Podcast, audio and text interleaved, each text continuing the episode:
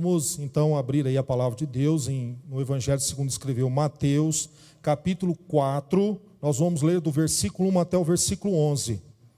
Mateus, capítulo 4, versículo 1 até o versículo 11. A tentação de Jesus. Diz assim: A seguir foi Jesus levado pelo Espírito ao deserto para ser tentado pelo diabo. E depois de jejuar 40 dias e 40 noites, teve fome. Então o tentador, aproximando-se, lhe disse: Se és filho de Deus, manda que essas pedras se transformem em pães. Jesus, porém, respondeu: Está escrito: Não só de pão viverá o homem, mas de toda palavra que procede da boca de Deus.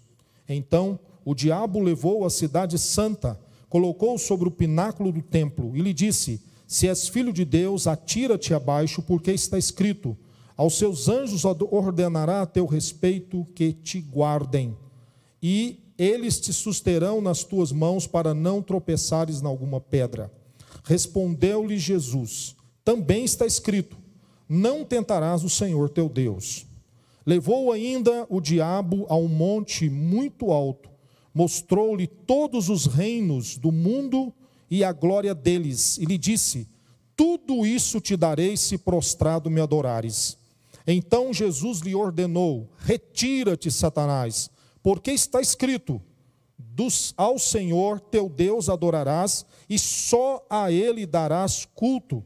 Com isto, o deixou o diabo, e eis que vieram anjos e o serviram.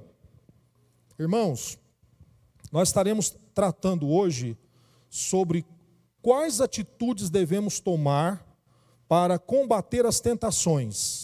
Quais atitudes devemos tomar para combatermos as tentações? De repente você fala assim: não, mas eu não sou tentado. Na realidade, irmãos, todos nós somos tentados pelo diabo. Todos nós somos. Não tem como escaparmos disso.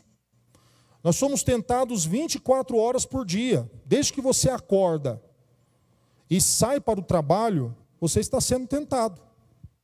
A tentação é uma indução do inimigo para o mal, por sugestões, é, tanto na área é, da, da mente, da ideologia, como também das ações, das nossas atitudes, e principalmente da área é, da sensualidade. O inimigo trabalha muito isso, porque ele sabe que nós somos seres é, sexuados, e nós, então, é, nos voltamos muito para isso, se não tivermos cuidado e atenção redobrada. Então nós somos é, pecadores, salvos, mas pecadores. E continuamos então é, vivendo nesse corpo aqui, e nesse corpo nós somos tentados pelo diabo.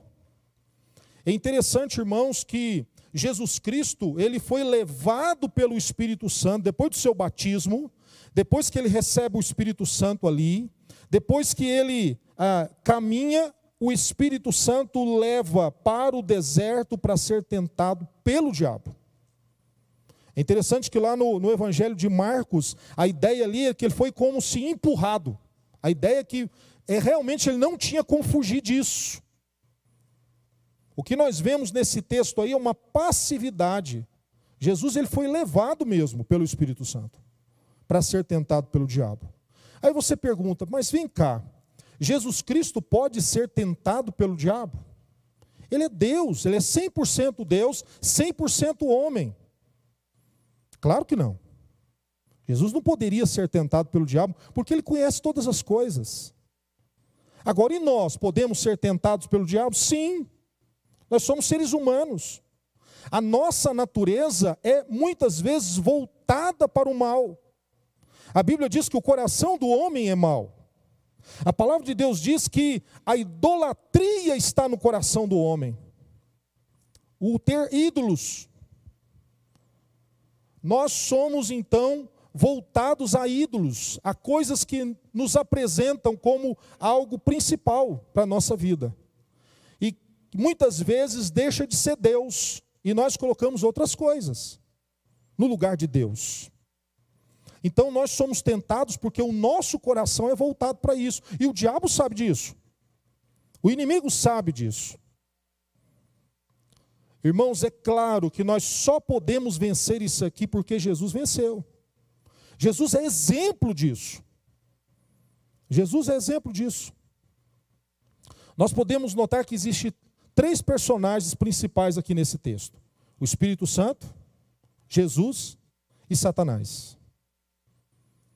O Espírito Santo, que é a terceira pessoa da Trindade, que leva Jesus, que é o Filho de Deus, para ser tentado por quem? Pelo diabo, que é mentiroso, desde o princípio, é assassino. Ele, além de ser o pai da mentira, ele nele não há verdade nenhuma. E quando ele usa a Bíblia, ele não usa a Bíblia porque ele adora a Deus ou porque ele ama a Deus. Ele usa a Bíblia para tentar desfazer tudo aquilo que Deus disse. Por isso que ele usa a Bíblia. Os irmãos podem observar que o tempo todo da tentação aqui, Satanás está usando a Bíblia. Por isso que nasce muitas heresias, muitas coisas erradas. Porque o inimigo trabalha dessa forma. E é interessante, um professor nosso, do IBEL, ele diz que a, a invenção ou a, a, a tentação de Satanás é como se fosse um beicinho de pulga. Ele usa a palavra de Deus, mas ele torce uma, uma torcida tão leve que muitas vezes o cristão não percebe. O tanto que ele é sagaz para tentar tirar você do foco. E qual que é o foco da igreja? Adorar a Deus. Qual que é o papel principal da igreja? Adorar a Deus. O diabo quer adoração para ele. O mundo quer adoração para si. E o homem também não é diferente, irmãos. Tiago vai dizer por que, que há tanta competição, tantas brigas, tantas guerras é, uns com os outros, tantos problemas dentro de casa, tantos problemas familiares, por causa da ambição que cresce no coração do homem. O pecado nasce de dentro do homem, as ambições. E o inimigo nos conhece muito bem. Quais são as áreas que ele pode atingir? E a primeira delas, sabe qual é? A dúvida. Olha o que diz aí no versículo no versículo 3. Então o tentador, aproximando-se, lhe disse: Se és filho de Deus, manda que essas pedras se transformem em pães. Se és filho de Deus. Ele tenta lançar dúvida. Ele fez isso com Eva. Mas será que Deus quis dizer mesmo? Se você comer desse fruto aqui, você vai morrer mesmo? Coloca dúvida na cabeça. Então, qual é a nossa atitude para combater essa dúvida? Está aqui. Olha o que diz aí no versículo 3. Aliás, no versículo 4. Jesus, porém, respondeu: Está escrito. O que Satanás quis colocar ali, ele sabia que Jesus era filho de Deus, ele sabia disso. Ele sabia que Jesus iria vencê-lo de qualquer forma. Mas o tempo todo o inimigo está trabalhando para que o nome de Jesus não seja exaltado, não seja glorificado, não seja reconhecido. Ele queria, de uma forma ou de outra, fazer com que Jesus negasse o próprio Pai. Mas Jesus não faz isso. Jesus não faz isso. Satanás, ele usa as Escrituras mas Jesus também usa as Escrituras. Jesus vai dizer aí no, no versículo 4: Não só de pão viverá o homem, mas de toda a palavra que procede da boca de Deus. Quando Satanás ele lança uma dúvida no seu coração, na sua alma, você precisa voltar-se para a palavra, para as escrituras. Jesus ele diz: errais, não conhecendo as Escrituras e nem o poder de Deus. O que faz muitos cristãos abandonar a caminhada cristã é a falta do conhecimento da palavra. O que faz muitos cristãos deixar o verdadeiro evangelho para outro evangelho que não é o evangelho de Jesus é a falta do conhecimento das Escrituras.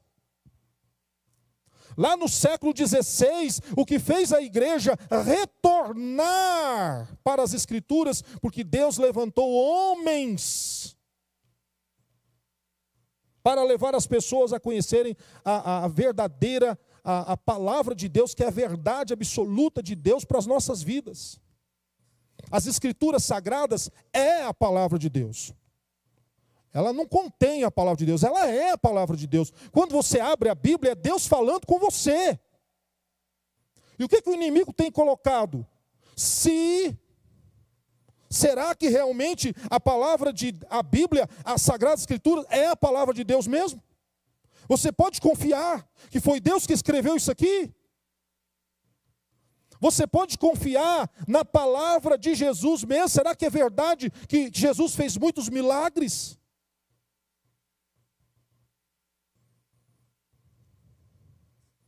Quando os discípulos estavam pescando e não conseguiu pegar nada, Jesus falou assim: ó, lança a rede, Pedro. Aí Pedro falou assim: ó, mas nós passamos a noite toda, não pegamos nada. Aí Jesus falou: lança a rede. E aí Pedro disse: por causa da tua palavra é que eu vou lançar a rede. É porque o senhor disse. Do contrário, eu não iria fazer isso. Irmãos, nós precisamos de retornar às Escrituras, porque é ela que tira a dúvida da nossa cabeça, o que tem matado muitos cristãos, e você que está em casa.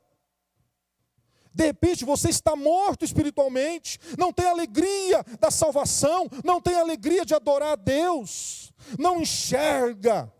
Isso que foi comentado tanto aqui, a graça. O que é graça? Favor imerecido de Deus sobre as nossas vidas. E qual é essa graça? Salvação da nossa alma, perdão dos nossos pecados. Isso é graça. Sabe quem mais é a graça? É Jesus. Jesus é graça pura. Quando você aceita Jesus, você está aceitando essa graça que te salva de graça e que te restaura de graça. É isso. Mas você precisa de voltar para as Escrituras. Irmãos, Jesus, ele não deixou as Escrituras, ele citava o Velho Testamento o tempo todo. E nós precisamos de voltar as nossas atenções para as Escrituras. As pessoas procuram tanto, fala tanto em avivamento, mas sabe qual é o verdadeiro avivamento? É quando o homem se volta para as Escrituras, entende quem é Deus, quem é o Deus das Escrituras.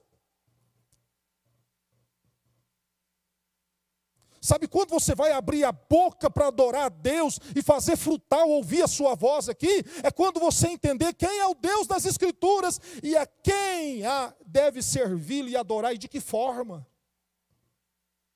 Esse que é o diferencial da vida cristã.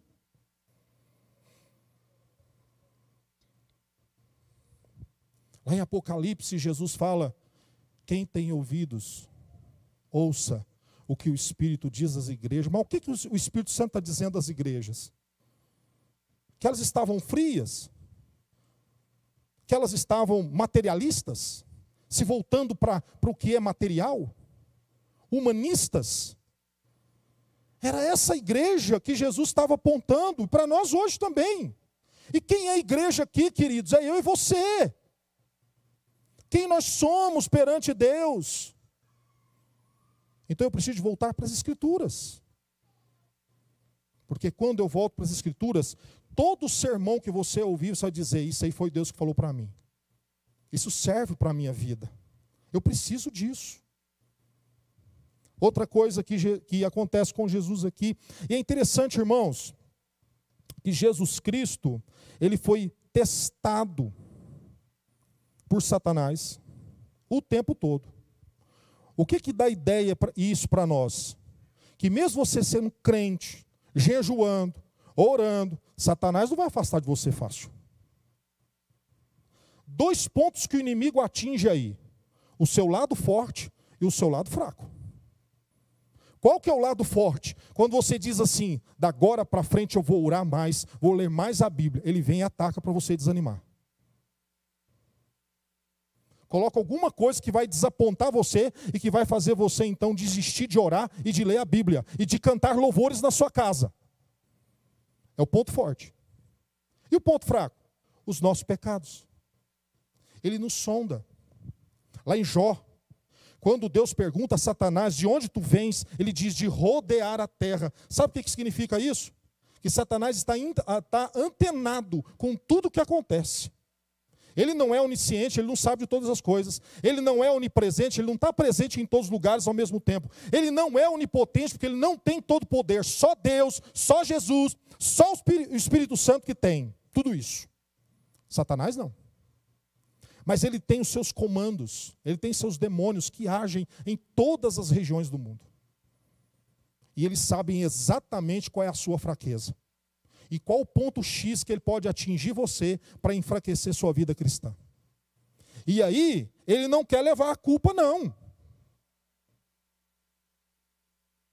Igual aconteceu lá no jardim do Éden. Quando Deus chega para Adão e fala: Adão, o que aconteceu? Ah, Senhor, foi a mulher que tu me deste. Aí chegou para Eva, o que aconteceu? Ah, foi a serpente que me tapeou. Aí é jogando a culpa um no outro. Ninguém quer ter a culpa por si mesmo. Falando, eu errei. O meu casamento está dando problema porque eu errei. Preciso mudar de vida. A minha família está dando errado porque eu errei. Eu reconheço meu erro. E aí entra o arrependimento que nós falamos na quarta-feira. Que a pregação de Jesus e de João Batista qual que era? Arrependei-vos e crede porque está próximo o reino de Deus. Aí entra o arrependimento. Quando eu reconheço que eu sou pecador e que eu errei, você está derrotando Satanás. Você está mostrando para Satanás que o poder de Deus se aperfeiçoa na fraqueza. É quando você se sente frágil, enfraquecido, quando você pensa assim: poxa vida, os meus pecados estão me consumindo. É nessa hora que vem o Espírito Santo e abala todas as suas estruturas e mostra para você que você precisa de Deus, que você precisa de Jesus, que você precisa reconhecer aonde está a sua falha. Sabe aonde estava a falha de Jesus aqui? Na fome. Ele sabia que Jesus tinha jejuado 40 dias e 40 noites. Ele estava com fome. Mateus fala que foi depois do jejum que Satanás veio, veio atingir ele. Mas Marco e Lucas fala que é durante o jejum. É durante o momento de oração que o inimigo veio agir. E aí que está o problema. É a hora que você está buscando Deus, é a hora que o inimigo quer agir. Mas quando ele reconhece que existe um coração quebrantado, quedado na presença de Deus, as coisas mudam, porque quando o crente dobra o joelho e o coração, o inimigo sai em retirada. Resistir ao diabo e ele fugirá de vós. Mas olha o que acontece mais. No versículo 5. Então o diabo levou a cidade santa colocou-o sobre o pináculo do templo e lhe disse: Se és filho de Deus, atira-te abaixo, porque está escrito: Aos seus anjos ordenará a teu respeito que te guardem. Eles susterão nas tuas mãos para não tropeçares em alguma pedra. Satanás usa o que? O Salmo 91, que é o salmo mais utilizado para proteção. É o que mais as pessoas usam em todos os movimentos religiosos, usa o Salmo 91 para proteção. Deixa ele aberto para proteger a casa. Satanás está usando aqui. Ele está mostrando que ele tem um certo conhecimento, mas aqui ele está deixando algo para trás aí. Ele está dizendo que não é isso. O salmo ali não está pedindo para você testar Deus, hora nenhuma. Nós não temos que testar Deus, nós não temos que colocar Deus contra a parede e Deus tem que fazer o que eu quero, como uma criança que está embirricada. Não. Eu preciso entender isso. Eu preciso entender que, na realidade, por mais que o inimigo queria que Jesus fosse, pensasse assim, não, eu vou ser glorificado antes. Eu vou ter glória. Ó, oh, eu vou, eu vou cantar aqui na frente, eu vou ter glória. Todo mundo vai falar bem de mim, porque eu estou cantando. Ah, eu vou pregar bonito para fazer a vontade de todo mundo, para todo mundo gostar da minha pregação. É glória. Jesus não se preocupou com isso, não, queridos. Jesus não estava preocupado com esse negócio de glória humana, não. A glória humana muitas vezes glorifica o homem, mas outras vezes derruba o homem. A glória humana que o diabo tem para oferecer, ela é tola, vazia, é vã. A palavra vã significa correr atrás de vento. Então eu não posso buscar glória humana. Jesus ele se humilhou até o fim. E diz a Bíblia que foi humilhação de cruz. Ele humilhou por nós. Ele humilhou na cruz do Calvário para levar sobre si todos os nossos pecados. Ele se humilhou. Claro que depois da sua ressurreição, ele, ele é exaltado novamente, eis que todo poder lhe foi lhe dado nos céus e na terra, mas ele se humilhou quando estava aqui na terra. O apóstolo Pedro, quando ficou sabendo que Jesus ia ser levado para a cruz, ele falou: Não, Senhor, eu não vou permitir que isso aconteça. De jeito nenhum. Jesus falou assim: arreda Satanás. Arreda. Isso não vem de Deus, vem do diabo. É humano isso, não é de Deus. E ele continua a sua jornada caminhando para Jerusalém para ser crucificado, para morrer numa cruz. Muitas vezes nós ficamos preocupados do que as pessoas vão achar da nossa vida, o que, que nós temos. Infelizmente, irmãos, o mundo reconhece o outro por aquilo que tem. E o que, que é o dinheiro que nós temos? A ferrugem acaba, o ladrão rouba. Tudo acaba. A nossa esperança não pode estar em coisas desse mundo. Jesus falou: olha, guarda tesouro no céu, não aqui na terra. Guarda tesouro no céu, na vida eterna. O cristão tem que olhar para a vida eterna, para a salvação, para o céu. Um dia eu recebi um recado dizendo assim: ó, oh, para de falar sobre salvação, fala muito sobre céu. Eu falei, meu querido, falei assim: ó, cala a boca, Satanás. Eu vou continuar falando da salvação e do céu, e vou falar do inferno também. Porque o meu papel como pregador é alertar você que existe o um inferno. E que se você não arrepender dos seus pecados e voltar-se para Jesus, você fica sem esperança nenhuma, sem alegria para sua alma. E você acha que Satanás pode dar glória para alguma coisa? Ele não é dono de nada. Deus é dono de todas as coisas. Olha aqui, no versículo 7. Respondeu-lhe Jesus, também está escrito: Não tentarás o Senhor teu Deus. Versículo 8: Levou ainda o diabo a um monte muito alto, mostrou-lhe todos os reinos do mundo e a glória deles, e lhe disse: Tudo isso te darei se prostrado me adorares. Satanás quer adoração, e ele não é dono de nada. Ele pode ser até príncipe desse mundo, mas ele não é dono de nada. Quem é dono de todas as coisas é Deus. Se você estudar o livro de Jó, você vai ver que Satanás ele não pode fazer nada sem pedir permissão a Deus. Presta atenção lá para você ver. Lê lá o livro de Jó para você ver. Ele está limitado por Deus. Ele só pode fazer aquilo que Deus permite fazer.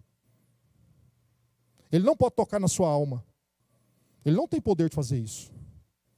Ele não pode tirar aquilo que você tem de graça, que é a salvação da sua alma, que é a vida eterna. Ele não pode fazer isso. Ele não tem essa autoridade. Mas qual é a resposta de Jesus?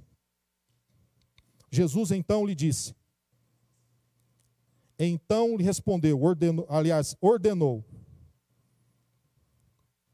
Retira-te, Satanás, porque está escrito: Ao Senhor teu Deus adorarás e só a ele darás culto.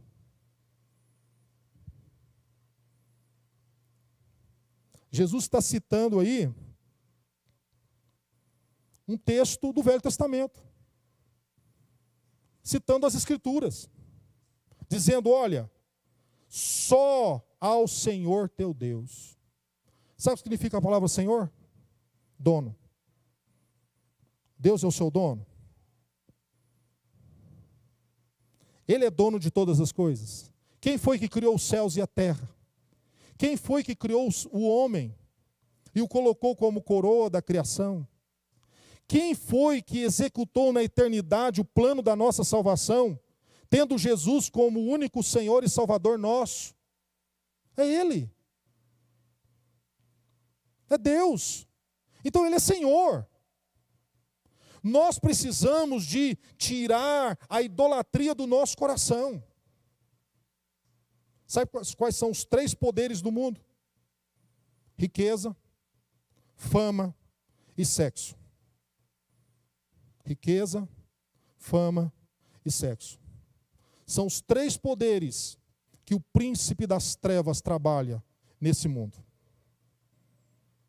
E o que mais as pessoas correm atrás? Poder.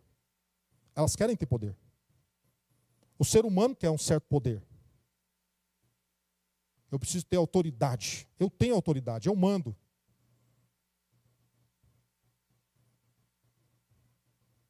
Nós somos servos.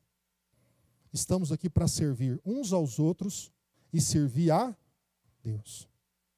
Somos servos. Jesus está mostrando para Satanás: olha, nem você manda em nada, quem é dono de tudo é Deus. E sabe quem, a quem você deve dobrar o seu joelho e seu coração? É a Ele, que criou todas as coisas. Mas por que Jesus fala assim? Quem não deixar pai, mãe, vó, avô, tia, por amor de mim, não é digno de mim. Por que Jesus fala isso? Porque muitas vezes nós colocamos pessoas como ídolos do nosso coração. Nós devemos amá-las, nós devemos respeitar, nós devemos honrar, nós devemos dedicar a nossa vida para o próximo. Mas não podemos nos prostrar diante do homem não podemos nos glorificar como seres humanos, mas devemos reconhecer que só a Deus devemos adorar. Quando Jesus chega para o endemoniado Gerazeno, ele chega para os demônios, os demônios sabiam quem é Jesus. Ele sabia que ele deveria ser adorado. Ele sabe. Ele sabe que o tempo dele já está contado. Satanás sabe disso. Então, irmãos, nós somos tentados todos os dias, todos os momentos, mas o que culmina, a tentação culmina em quê? Em que você deixe de adorar a Deus, cultuar a Deus. Como foi falado na escola dominical, muitas pessoas estão deixando de adorar a Deus porque colocou a pandemia como um ídolo na sua vida. Virou ídolo. Eu não saio de casa mais, não faço mais nada. Ou então a pessoa coloca a sua própria enfermidade como ídolo na sua vida. Não, eu não posso adorar mais a Deus porque eu estou enfermo. Muitos colocam a família. Um dia eu fui visitar uma, uma mãe, ela falou: Não, eu não vou mais na igreja por causa do meu bebezinho, ele não deixa, ele vive chorando. falei: Minha irmã, então vamos orar para Deus tirar o seu problema, porque você precisa de adorar a Deus em casa, na igreja, em todos os lugares. Irmãos, uma coisa é certa: se eu não sei adorar a Deus na, é, na igreja, piorou em casa. Essa é a grande verdade. Se eu não abro a minha boca para louvar a Deus aqui na igreja, piorou em casa. Quem sou eu dentro de casa como adorador, meus queridos? Mas está escrito. As Escrituras nos ensinam. Lá em, em Hebreus diz assim: ó, não sejamos como muitos que deixaram de congregar. a importância de congregar, estarmos juntos em adoração, em buscar a Deus, em servir a Ele. Então o que, que Satanás quer fazer conosco? Ele nos tenta. Para que, que ele nos tenta? Para derrubar a sua vida cristã. Para te enfraquecer. E o que, que você tem que fazer? Resistir. E como que você resiste? As tentações do inimigo. Primeiro, estudando a palavra de Deus. Não tem outra forma. Você tem que encher sua mente da palavra de Deus. Conhecer a palavra de Deus. Lá em Efésios capítulo 6, nós temos lá o escudo da fé, mas também tem a palavra de Deus como espada. E ela não é uma espada simples, não. Ela é uma espada de dois gumes. Que ela passa cortando quando vai e passa cortando quando volta. Espada de dois gumes. É a palavra de Deus. É ela que nós devemos usar contra o inimigo. Não existe outra forma. Outra coisa, oração. Estarmos preparados em oração. Sabe por que também nós jejuamos? Nós não jejuamos para conquistar, nós jejuamos para nos fortalecermos espiritualmente, para vencer.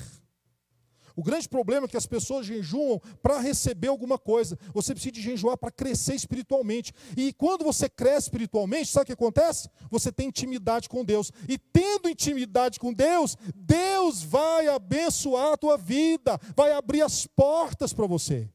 Você tem intimidade. Você sabe por que, que João não experimentou as mortes de, dos outros discípulos? Porque ele é chamado de discípulo amado. Sabe por quê? Ele tinha intimidade com Jesus. Ele estava sempre ali, pertinho de Jesus. Jesus confiou até a mãe dele para ele tomar conta.